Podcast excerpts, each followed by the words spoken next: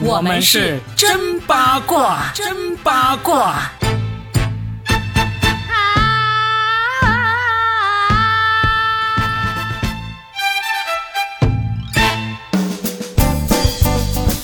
欢迎来收听新的一期真八卦，我是上一卦搞笑大叔 Robin。大家好，我是八一八佳倩。我们今天呢来吃一个后续瓜，就是上一期我们有讲到蔡徐坤，他现在有什么新的状况？他新的状况就是在内娱来说的话，基本上你是很难看到他，但是他呢又不算是完全封杀，对吧？因为好像他在国外的演唱会似乎还是没有完全被下的，但是他在我们这边有一个还影响力尚且还有余温的一个综艺节目，叫做《跑男》，终于延后还是播出了，但是播出的时候呢，就上演了一出男版的。消失的他，这个节目延后播出也是因为他，因为需要这些后期的这个工作人员拼了老命把所有蔡徐坤的相关的影像都给抠掉啊！再一次向我们展示了后期工作人员的这个鬼斧神工。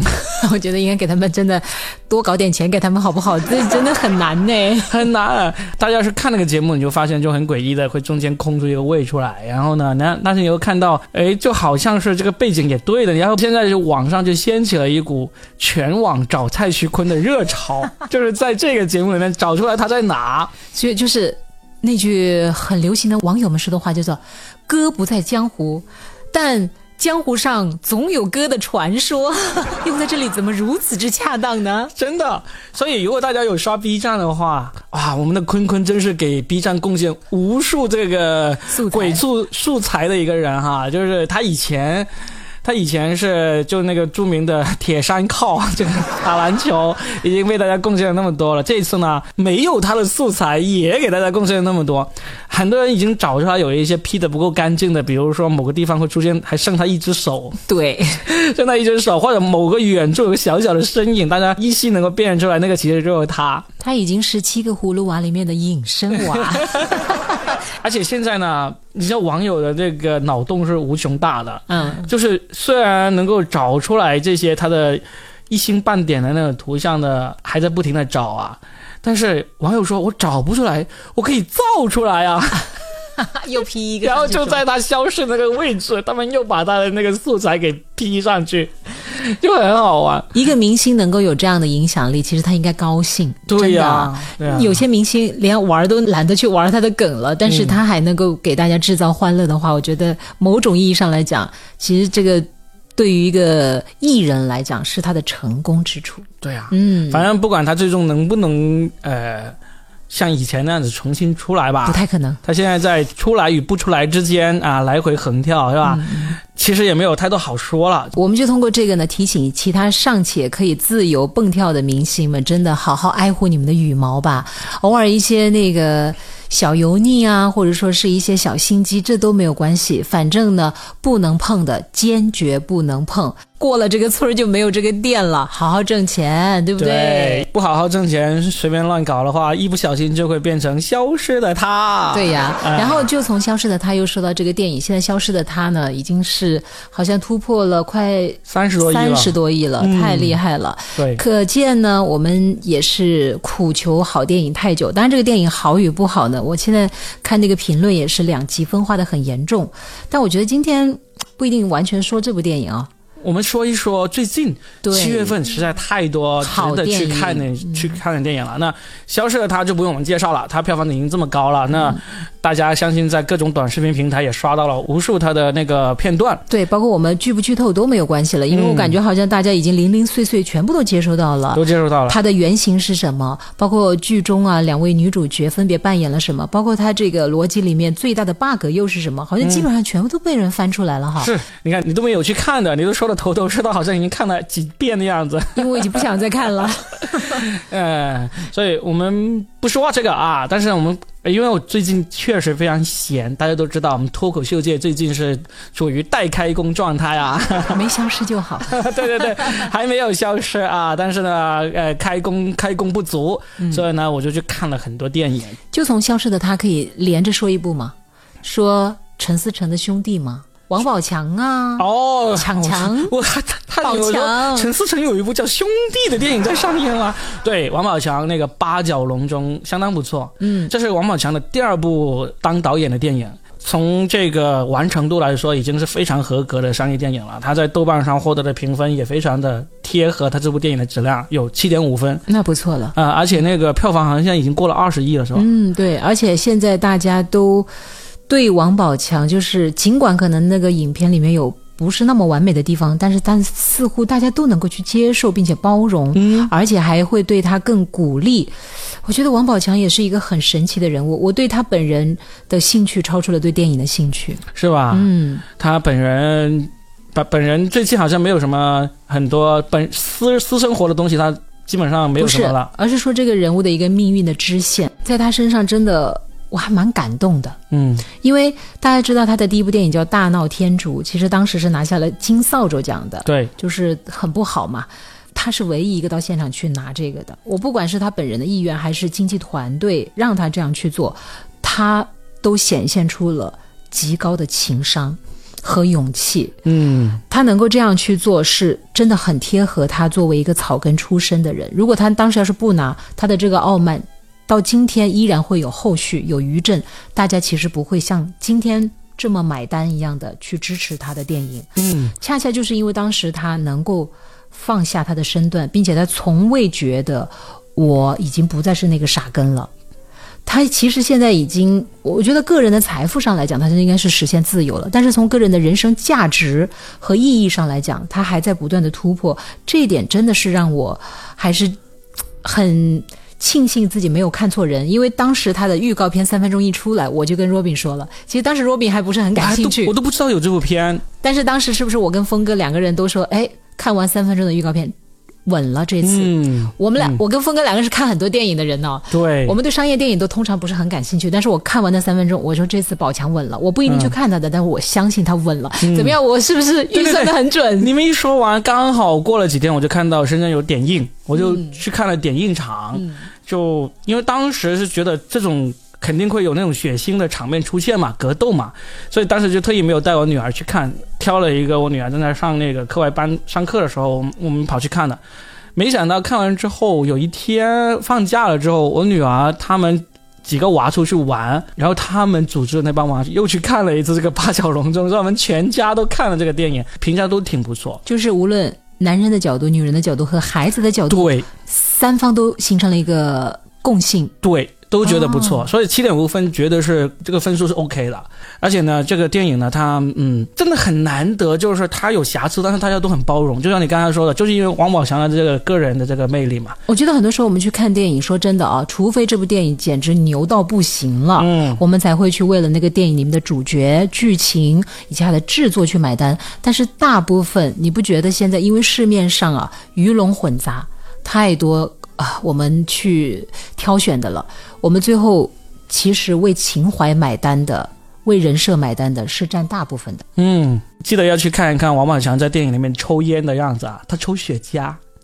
哎呦，他最早在那个 《Hello 树先生》里面，他是抽烟，那个抽烟的动图，他多少人都在用啊！他现这次他又贡献了新的经典的抽雪茄的动图，应该很快也会流行起来了，很有意思。你看过他的《Hello 树先生》吗？我只看过那个表情包动图，我没有看那个电影。他在那个电影里面呢，是大家都说他是神演技，其实。我倒不觉得是神演技，可是我觉得他很好的完成了那个角色，并且他附着了一些灵魂在角色身上，然后角色又反馈了一些灵感在他本人的身上。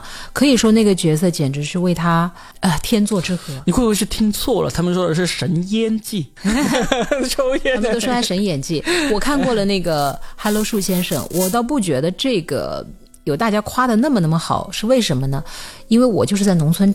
有过生活经历，我知道在村子里面一定会有这样一个看上去傻傻的，嗯，很顽固的，但其实又心地很纯的，但也时时刻刻会给大家制造一些麻烦的好心会办坏事的这样一种人，我见过的。所以他的整个神态、言语以及他的所作所为，没有超出我的预期太多。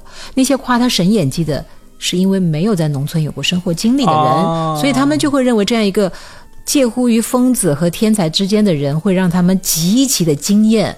但对我来讲，我我见过，所以我觉得他还原度很高。你我说了嘛，他和那个人形象是天作之合。但是你刚才说到他在八角笼中居然有抽雪茄了，哎。这个又预示着宝强的命运的一个结合啊，就是早些年他是村里抽那个草烟的人，就是那种手卷草烟的人，但是现在宝强已经一跃成为可以抽雪茄的人了。不，哎，反正有一点点剧透，他抽雪茄原因并不是因为他有钱了暴富了抽雪茄，而是他为了去拉赞助拉投资，然后呢，他就发现这些赞助的投资的有钱人都喜欢抽雪茄，他就被迫跟着学，嗯，结果。都抽了几次之后，他呛的要命，就没有他喜欢上了。这是他唯一的一个可以算是在剧里面的一个奢侈的消费。我就是有个经典镜头什么？因为雪茄毕竟是比普通的烟要贵嘛。一般来说，我们抽雪茄人抽到最后剩一点点都会扔掉嘛。他不舍得扔，他拿了根牙签，把这个雪茄给插进去，然后 用牙签来抽这个。我要是见了宝强的面，我一定会跟他聊这个，是吧？我觉得他抽雪的这个，我马上。虽然我没看电影，但是通过你的描述，我马上觉得这就是宝强命运的真实的写照。就是原来他只是一个村里面长大的这样一个介乎于天才和疯子之间的这样一个笨小孩儿，可是呢，他现在跃入的这个阶层，他接触的现在所有的这个顶层的电影圈的人、演员等等，包括他现在在这个名利场上，有点像他现在在学抽雪茄，从陌生到好奇到熟悉，然后到学会抽并且享受，但是依然。有点舍不得，还是始终不能够像其他真正的有钱人一样就直接丢掉，他还会恋恋不舍拿个牙签。我觉得就是他现在命运的真实写照，好棒哦！这个细节拍的很有意思，对不对？太棒了，太棒了，嗯，对，很高级，很高级。嗯，好，那推荐完这个八角笼中，我们再推荐两部不错的电影。你都没看对不对？你怕剧透吗？我不怕，因为我基本上好像也已经看的差不多了。怕剧透的人呢，可以等看完再来听我们的念。我们已经不过也到目前为止，我们已经剧透了两部了哈，也也没所谓了。接下来非常推荐是那个《长安三万里》。对他听说，有的人说一定要带孩子去看，有的人说千万别带孩子去看。你是属于哪一种？我们就带了孩子去看，十岁嘛，一开始他完全不知道这部电影大概讲什么的，然后就一坐下来，差不多三个小时，一直看下去，看完了，而且还对附近看的不耐烦的比他年龄小的小孩子报以了这个鄙视的目光，很有意思。就是，呃，这部片子。从动画制作水平来说，已经是非常的一流水准了。我说个细节，就里面有一个主，那个主角高适也是个诗人，也是个武将嘛。